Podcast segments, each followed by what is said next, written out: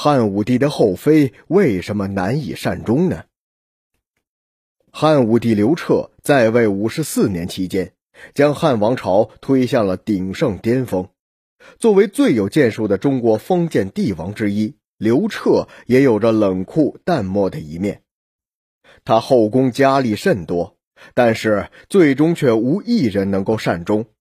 无论是被刘彻宠幸的，还是被刘彻打入冷宫的，最终都逃不过凄凉的悲惨结局。于是，刘彻也被冠上了“无情郎”的称号。志怪小说《汉武故事》中写道：“数岁，长公主嫖报至西上，问曰：‘儿欲得妇不？’胶东王曰：‘欲得妇。’”长公主指左右长御百余人，皆云不用。莫指其女问曰：“阿娇好否？”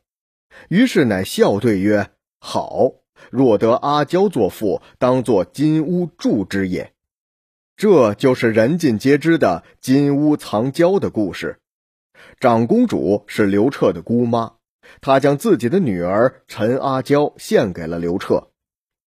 刘彻在十七岁继位后，便立阿娇为皇后，二人之间的感情也曾十分深厚过。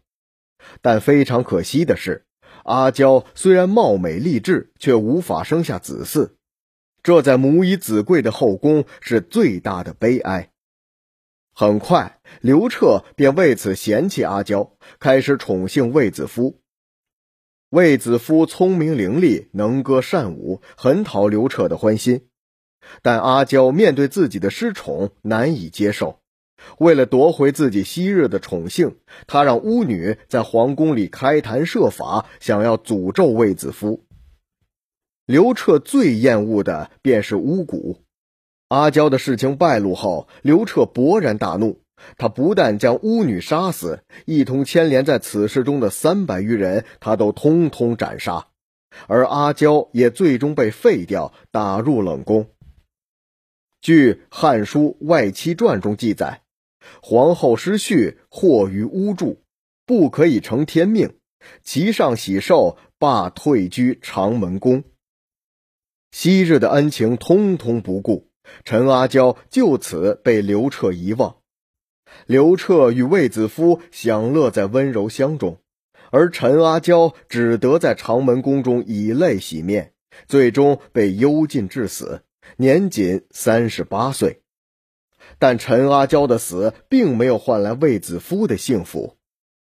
卫子夫本是刘彻姐姐平阳公主的侍女，只因歌舞了得，被刘彻看中后带回宫中，从此便开始了富贵生涯。卫子夫入宫后生下了三女一男，刘彻喜得龙子，自然对卫子夫更是宠幸。他立卫子夫的儿子为太子，将卫子夫立为皇后。卫家很快便在一夜之间势倾全国。当时一首民谣便唱道：“生男无喜，生女无怒，独不见卫子夫霸天下。”但是树大招风，好景不长，嫉妒卫家权势的人设计陷害太子，在宫中参与巫蛊作祟。为了防止被刘彻缉拿，太子只能先下手为强，起兵去杀害陷害他的人。但起兵失败，太子在逼迫下自缢身亡。卫子夫这时早已年老色衰，不再受刘彻宠爱。如今出了这样的事情，他只能选择亲自了结自己的生命。在交出皇后的玉玺后，他在宫中悬梁自尽。刘彻余怒未消，依然斩草除根，不但斩杀了太子的幕僚，还将魏家的三族都诛灭了。一场血淋淋的屠杀，让数万人倒在了血泊中。血腥并没有让刘彻停下寻美的步伐，他的乐师李延年为了讨得欢心，便将自己的妹妹进献给了刘彻。刘彻看了后很是欢喜，立即封为夫人，升李延年为协律都尉。但可惜李夫人福薄命薄，为刘彻生下一子后，很快便病入膏肓，卧床不起。李夫人深知刘彻的心，自生病之日起，便拒绝刘彻探视。她知道刘彻只是喜欢自己的美貌，如果看到他病中憔悴的模样，定当厌恶。果然，李夫人死后，刘彻为此茶不思饭不想，十分思念当日那个貌美如花的女子。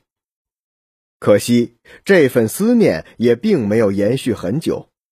公元前九十五年，刘彻北巡时，遇见了十七八岁的赵勾弋，见其貌美如花，光彩照人，便带回宫中，还为他修建了勾弋宫。赵勾弋不久后便怀孕了，十四个月后生下了男婴，也就是后来的汉昭帝刘弗陵。这时刘彻已经五十多岁了，他老来得子，十分欢喜，还将其立为了太子。可随着刘彻年纪越来越大，他的疑心也是越来越重。在公元前八十八年，刘彻找茬杀死了赵勾义。理由是，自古以来，国家大乱无非都是因为子少母壮、女主专权。为了避免这样的事情发生，还不如及早将女主杀死，以绝后患。将草菅人命说得如此轻描淡写，刘彻的心当真是如铁石一般坚硬啊！